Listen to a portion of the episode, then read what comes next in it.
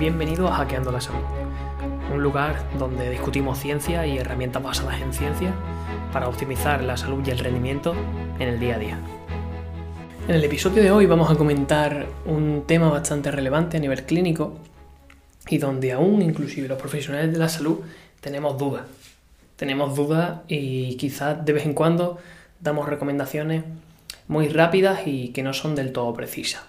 Vamos a hablar de la soja, vamos a hablar de la soja y vamos a hablar de las alteraciones hormonales, ¿vale? Porque viene el punto donde este tema empieza a ser candente o a ser polémico o a tener ideas que no se ponen de acuerdo entre diferentes profesionales de la salud.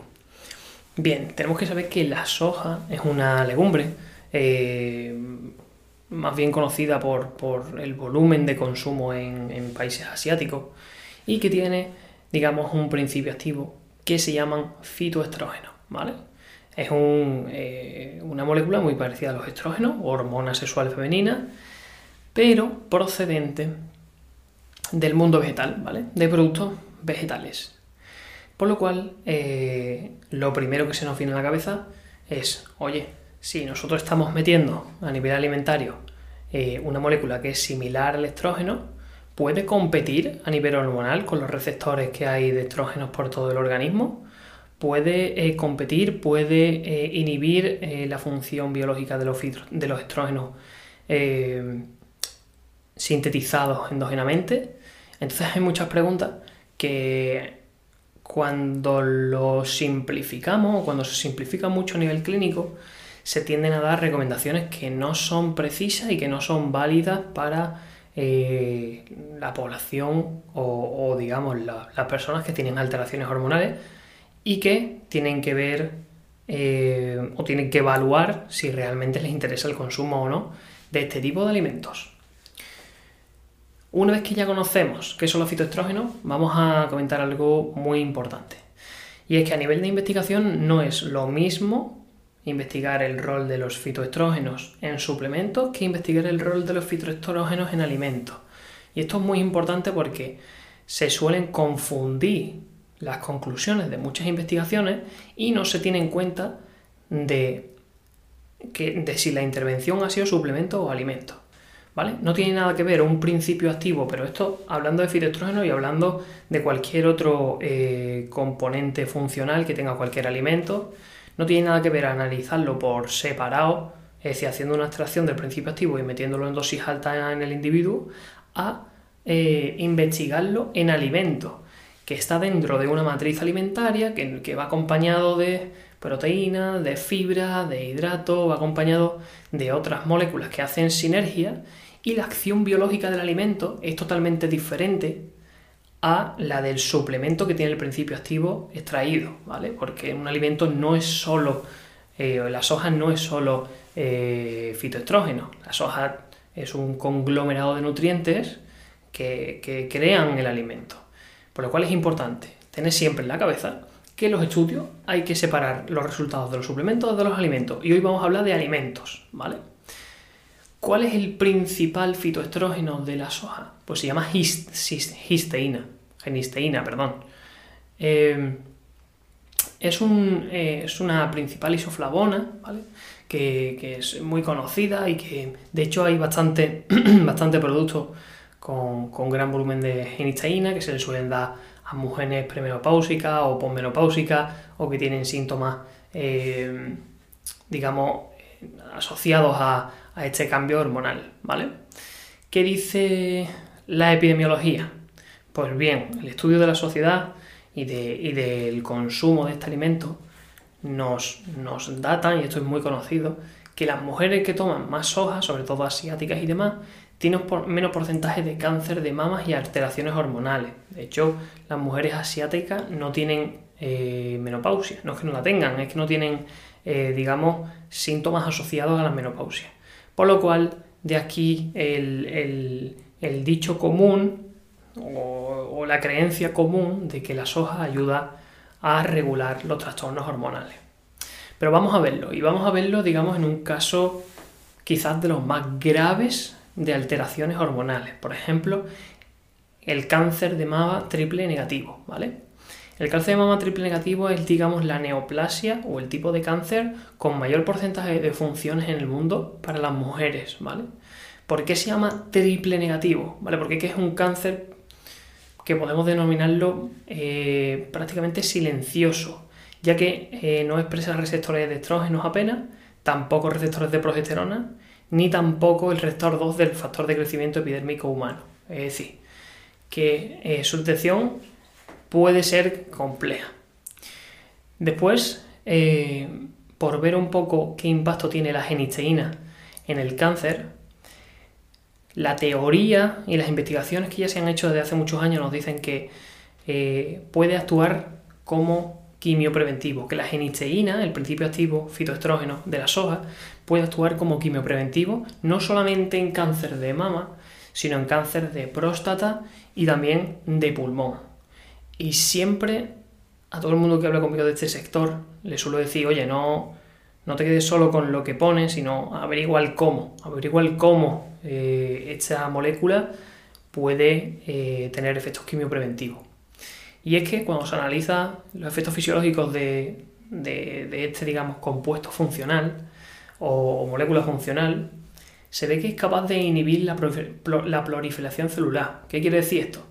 Que es capaz de limitar el crecimiento eh, del, cáncer, del tumor.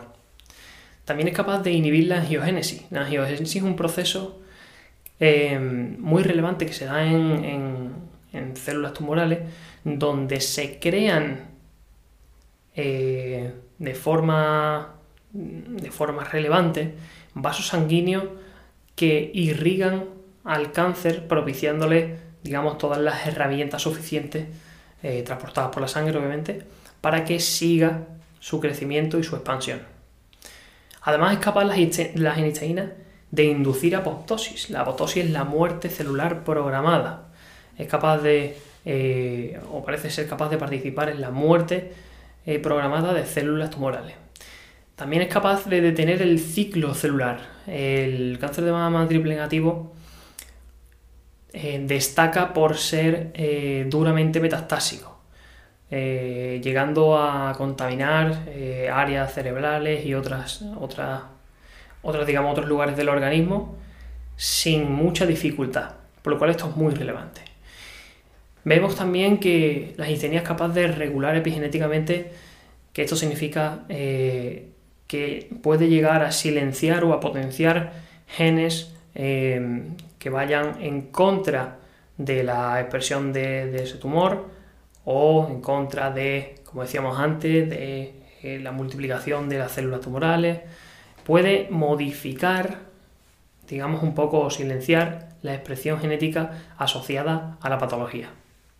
Y además, que esto es lo más interesante de todo, puede ser capaz de sensibilizar el tejido al tamoxifeno. El tamoxifeno es un fármaco eh, quimioterapéutico que se utiliza en diferentes tipos de, de cáncer. Por lo cual, eh, ahora que sabemos un poco la teoría, quería compartir con vosotros un estudio de intervención preclínico, ¿vale? Es importante que tengamos en cuenta que es preclínico, que no se hace en humanos, sino que se hace en animales, ¿vale? Pero en este estudio cogieron un par de grupos, un grupo A de ratones en concreto y un grupo B, en el cual el grupo A se le administró una dieta control en el que no tenía alto volumen de, de genisteína, ¿vale? Y en la dieta del grupo B sí que era una dieta con genisteína, en concreto, para los que les interesen los datos, 250 miligramos por kilo al día, lo que digamos que se podría extrapolar a 3 tazas de soja hervida en humanos, ¿vale? Eh, y a estos dos grupos de ratones, son ratones que se le había inducido este cáncer de mama triple negativo, cáncer hormonal, acordaros. ¿Qué vieron cuando pasaron 14, 15, 16, 20 semanas con estos dos grupos? Pues los investigadores se dieron cuenta que la dieta eh, de genisteína inhibió el crecimiento del cáncer de mama triple negativo. Que los cambios en la expresión de los genes asociados al, al grupo de ratones que tenía la dieta en genisteína se dio que se dio estos cambios en la expresión de genes que iban positivamente asociados al cáncer de mama, pero eh, que digamos como que inducían modificaciones nocivas, entre comillas, para el cáncer, para, para el desarrollo de este cáncer. Vieron también que había un... cuando, cuando los ratones fallecieron, obviamente, y se, se hacen autopsia, vieron que había un menor volumen y un menor peso del tejido tumoral en, eh, el grupo de intervención del cáncer de mama eh, triple negativo.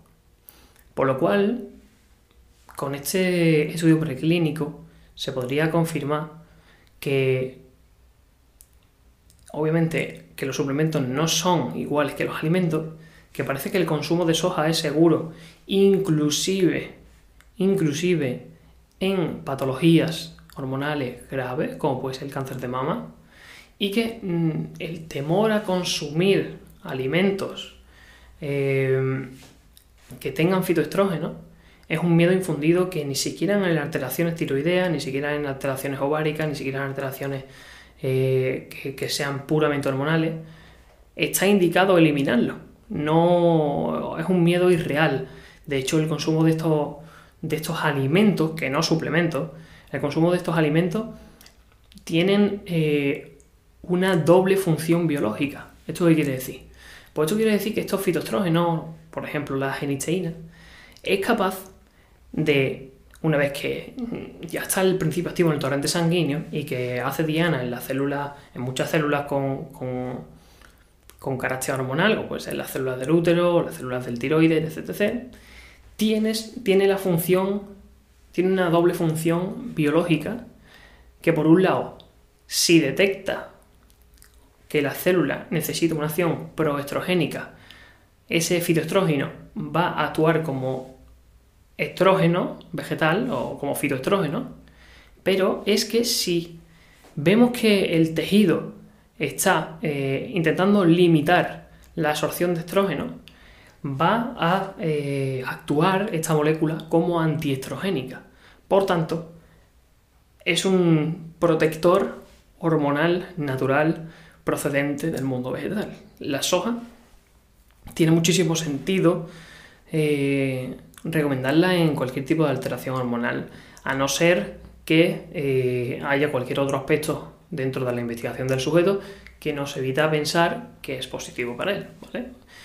Pero de manera general, aunque ya sabéis que me gusta poco las generalidades, no se debe de tener miedo al consumo de legumbres ricas en fitoestrógenos.